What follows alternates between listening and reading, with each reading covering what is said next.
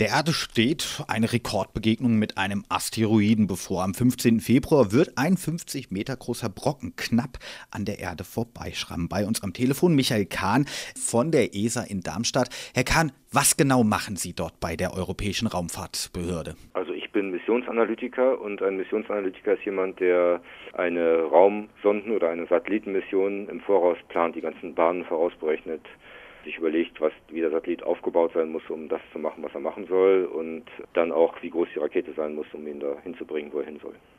Jetzt soll ein Asteroid circa 28.000 Kilometer an der Erde vorbeifliegen und das ist schon sehr nah. Was genau befindet sich denn so im Umkreis von 28.000 Kilometer um die Erde?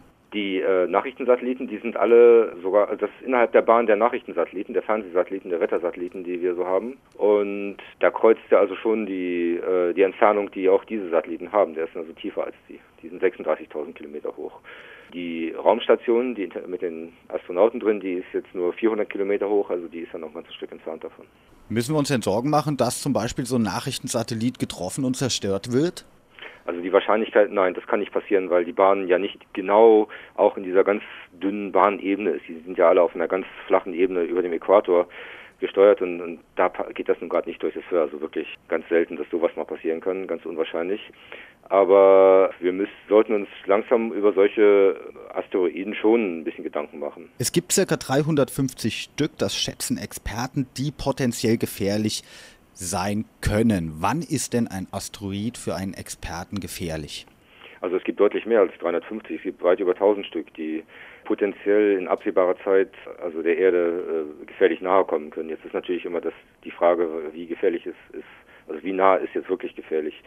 Also man kann davon ausgehen, dass ein Objekt, wenn es so einige 10 Meter Durchmesser hat, also ungefähr 100 Meter dann sicher, dass es bis zur Erdoberfläche durchkommt und einen Krater hinterlässt. Aber selbst ein Objekt wie der DA14, der 2012 DA14, der ist so 45 Meter groß, der wird es wahrscheinlich nicht bis zur Erdoberfläche schaffen. Aber selbst wenn der in der Atmosphäre explodiert, dann kann das auf der Erde schon schwere äh, Schäden hervorrufen. Denn die, solche Objekte, die treten mit einer so hohen Geschwindigkeit ein, dass sie eine sehr hohe Energie mitbringen. Und diese Energie wird auf einen Schlag freigesetzt. Und das ist, als ob man eine sehr große Atombombe freisetzen würde, explodieren lassen würde in der Atmosphäre.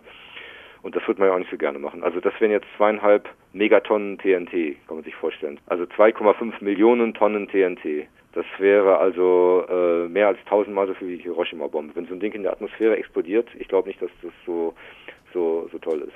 Die NASA und die ESA arbeiten ja zusammen an Abwehrstrategien gegen eben drohende Asteroideneinschläge. Wie können wir uns denn so eine Abwehrstrategie vorstellen. Ich denke da jetzt erstmal an Star Trek, dass man irgendwie mit dem Hubschrauber da hochfliegt und den versucht abzuschießen. Das ist wahrscheinlich völliger Quatsch. Das ist äh, dann schon ein bisschen spät. Ja, wenn, also wenn der so tief ist, dass man mit dem Hubschrauber drankommt, dann ist es wirklich zu spät. Also das Erste, was man machen muss, ist erstmal äh, die Asteroiden, die potenziell gefährlich sein können, identifizieren. Und das Problem bei diesem, der jetzt äh, uns diesen Monat besucht ist, der ist so klein, dass man ihn sehr schlecht beobachten kann. Deswegen, es gibt noch, noch äh, Objekte, von denen gibt es Millionen wahrscheinlich von dieser Größenordnung. Also das Problem ist erstmal, die wirklich alle zu kartieren, deren Bahn genau zu vermessen und immer weiter zu verfolgen und dann vorauszuberechnen, der könnte hier vielleicht in 50 Jahren äh, der Erde gefährlich nahe kommen und der andere vielleicht in 20 Jahren sogar schon. Und wenn man was unternehmen will gegen einen Asteroiden, dann sollte man, also wenn es wirklich mal notwendig sein sollte, dann sollte man etwas schon Jahre bevor der Impact, der vorausbrechende Impact-Zeitpunkt ist, unternehmen. Dann sollte man ihn zum Beispiel ablenken, indem man eine Raumsonde hinschickt, die seine Bahn ein kleines wenig verändert, äh, indem sie mit ihm zusammenstößt. Das ändert seine Bahn nicht sehr viel, aber Sie müssen halt bedenken, dass es dann diese kleine Störung, die man da der Bahn beigebracht hat, dass die äh, sich natürlich dann fortpflanzt über zehn Jahre hinweg. Ja, und aus, dann wird langsam aus einer kleinen Störung ein großer Unterschied in der Position. Das heißt, das kann den Unterschied ausmachen zwischen einer Kollision und einem Vorbeiflug. Man muss ja nicht aufpassen, dass man es nicht schlimmer macht. Also das ist bei solchen Sachen immer so. Da muss man aufpassen, dass, dass man nicht vielleicht einen Fehler macht und den Ding dann, das Ding dann näher zur Erde bringt, als es, als er sonst gekommen wäre. Das heißt, eine Abwehrstrategie wäre tatsächlich eine Sonde zu diesem Asteroiden schicken und versuchen, minimal die Flugbahn zu verändern durch am Ende dann doch irgendwie einen Anschuss oder einen Abschuss oder einen Aufprall. Eine Kollision, ja. Eine also Kollision. Das, die, Sonde, die wiegt dann ein paar Tonnen, der Satellit, der wiegt, äh, der hier wiegt einige, der wiegt über 100.000 Tonnen, aber äh, die Geschwindigkeit macht es dann halt auch wieder. Selbst wenn man die Bahn nur um ein paar Minuten verändert und das aufsummiert um, um ein paar Jahrzehnte, macht dann schon was aus. Aber also das ist halt keine gute, keine besonders präzise und auch keine gute Art, die äh, der Abwehr, aber das ist halt das Einzige, was die heutige Technik bietet. Vielleicht sind wir in der Zukunft da ein bisschen weiter. Also Asteroiden sind keine besonders äh, soliden Objekte. Das ist nicht wie so ein großes, das muss man sich nicht vorstellen, wie, wie, ein, wie ein zusammenhängender Stein oder ein Berg oder so, sondern das sind mehr sowas wie Geröllhalden, Geröllhaufen. Mhm. Die hängen nur ganz schwach zusammen und wenn man da auch, äh, wenn man die auseinandernehmen will, dann ist es relativ einfach und das sollte man auch langfristig tun mit den ganz gefährlichen.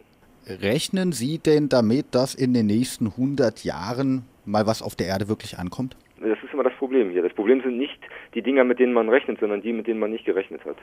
Man hat vor einigen Jahren einen beobachtet, der ist hat sich auf der Erde eingeschlagen in, im Chart, war aber nicht so groß, der war so ungefähr 10 Meter groß. Aber den hat man erst sechs Stunden vor dem Einschlag entdeckt, da kann man natürlich nichts mehr machen. Warum also, erst so spät? Ja, weil der so klein war. Also der ist klein und deswegen reflektiert ja auch nur so wenig Licht, den kann man im Teleskop auch nur eben sehr spät, also wenn er schon sehr dicht an der Erde ist, sehen. Äh, und es gibt halt sehr viele von denen, je kleiner, desto mehr. Und das ist eben das Problem. Also die, die Kleinen, immer gefährlich ist der, den man nicht kennt. Und ich denke, wenn auch nur einer durchrutscht und auf der Erde einschlägt, dann wäre fast jede Abwehrmaßnahme preiswerter als die Beseitigung der Schäden oder die, die Schäden in Kauf zu nehmen, die dadurch entstehen. Herr Kahn, ich bedanke mich für diesen Einblick in die Welt der Asteroiden und wünsche Ihnen noch einen erfolgreichen Tag.